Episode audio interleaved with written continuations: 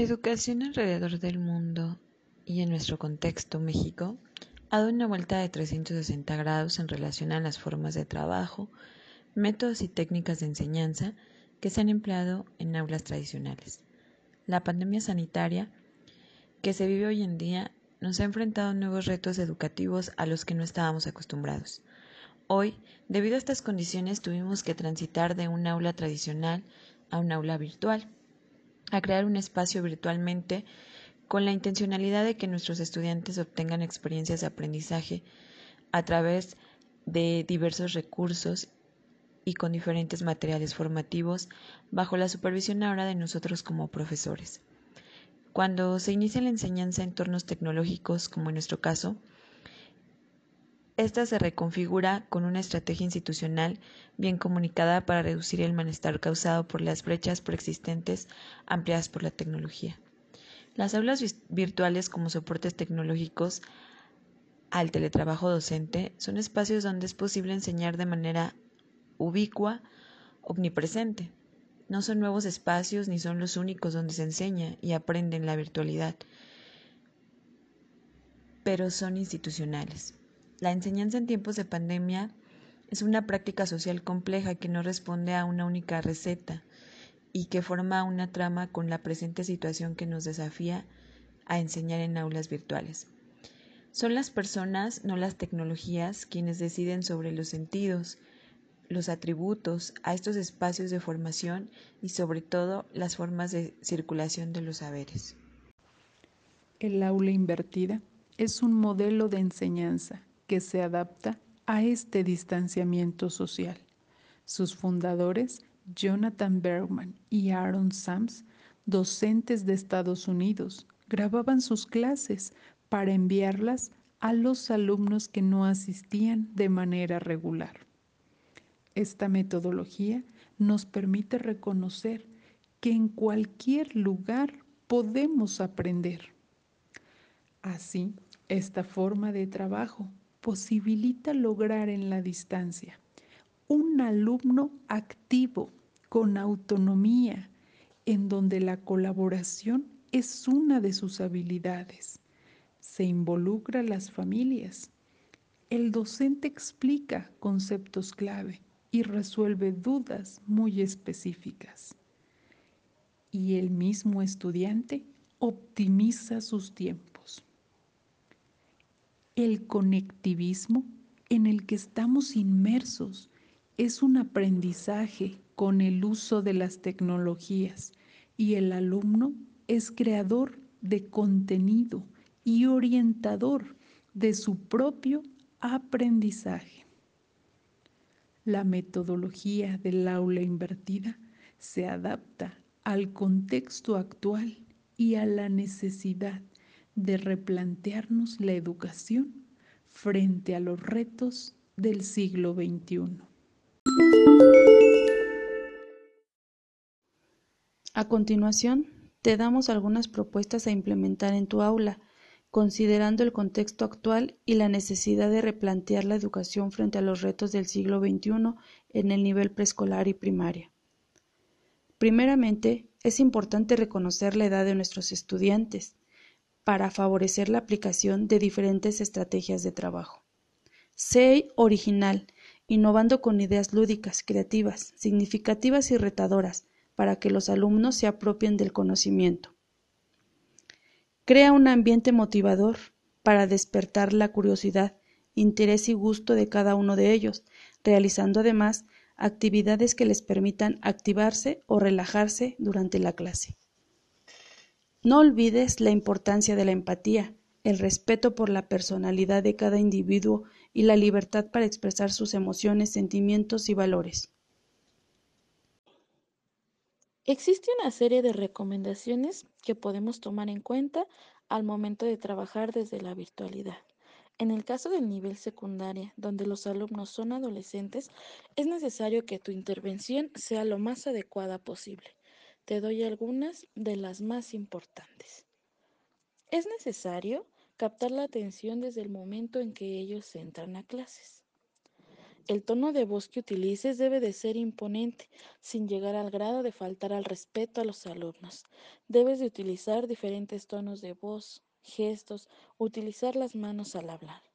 Es necesario que tomes en cuenta los aprendizajes a trabajar previamente y cómo vas a poder desarrollarlos. Debemos de crear actividades novedosas, innovadoras. Al dar un tema no solamente utilices diapositivas que pasarás leyendo y que estén llenas de letras. Mejor utiliza otras herramientas como aplicaciones, videos, juegos. Es importante que revises previamente los materiales que vas a utilizar para que estos no fallen constantemente al momento de estar dando la clase pues se pierde el interés y puedes llegar a perder el control del trabajo que se realiza. Es necesario que tus alumnos estén en constante participación. Debes de identificar que ya no eres tú el único que tiene el conocimiento o el único que puede enseñar. Ellos deben de participar en su proceso de aprendizaje y tú aprender de ellos. El ambiente de aprendizaje que generes debe de ser favorable una comunicación constante y de confianza es lo más importante. Debes de generar un ambiente en donde el error sea una posibilidad más de generar conocimientos. Bueno, pasemos a dar las últimas cinco recomendaciones. Estas van dirigidas a nivel medio superior y superior. En primer lugar, es necesario ayudar a los alumnos a ver su propio potencial es necesario mostrarse alegre y optimista cuando los alumnos participen, tomando en cuenta que es necesario escucharlos hasta el final de su opinión o de su participación. Ya asegurándose que se terminó, podemos dar paso a expresar nuestro punto de vista o alguna corrección si es necesario. Segunda, nos debemos demostrar siempre eh, abiertos a diferentes formas de enseñar, haciéndolo de manera diversa e innovadora, dando paso a la curiosidad de los alumnos. ¿Con base en qué? En un buen título, en un buen tema que sea controversial, pero que vaya dirigido hacia el conocimiento pertinente. Nosotros no estamos aquí para enseñar, estamos para ayudar a los estudiantes a aprender. Esto es importante porque es un cambio de paradigma. No quiere decir que no somos responsables cuando no se esté aprendiendo. Simplemente somos responsables de mostrar el conocimiento. De eso a que ellos aprendan, también tienen que poner de su parte. Dejemos que los estudiantes nos conozcan como personas, somos individuos, somos seres humanos y ellos también. En el momento en el que nosotros tengamos apertura, ellos tendrán las herramientas necesarias para hacer lo propio. Y por último, es necesario entender que no tenemos todo el tiempo de nuestros estudiantes no somos los únicos ocupados.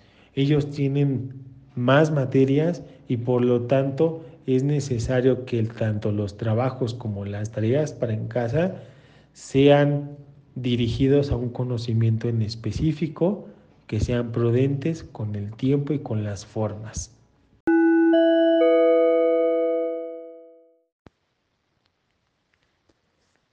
El aula virtual pretende facilitar el aprendizaje colaborativo y cooperativo entre sus estudiantes y docente, fungiendo los dos actores como parte de un entorno educativo. Las técnicas didácticas que se utilicen deben centrarse en la realidad del estudiante y cómo construye sus propios significados. El aula invertida genera el aprendizaje de acuerdo al tiempo y ritmo de cada sujeto. Posteriormente, el espacio de clase puede destinarse a la socialización de los saberes adquiridos previamente en tiempos de pandemia es una herramienta para establecer contacto con la comunidad educativa. Y aunque pudiese significar para muchos miedo, ansiedad, frustración, el docente tiene el poder para generar grandes frutos. La materialidad del espacio que se le brinda al estudiante en el proceso de aprendizaje a distancia cumple un factor clave para generar su motivación, desde promover el empleo de un espacio adecuado, la atención e interés que muestra el docente, la utilidad del aprendizaje y la participación activa, despertarán su curiosidad para que de manera personal regule su propio aprendizaje. Queda en segundo plano el conocimiento que se tenga o no de las tecnologías de la información en la actualidad. Tiene mayor peso la apertura y compromiso a reaprender del docente y estudiante, siendo compañeros en el proceso de aprendizaje. En tiempos de cambio, quienes estén abiertos al aprendizaje se adueñarán del futuro, mientras que aquellos que creen saberlo todo estarán bien equipados para un mundo que ya no existe. Eric Hoffer.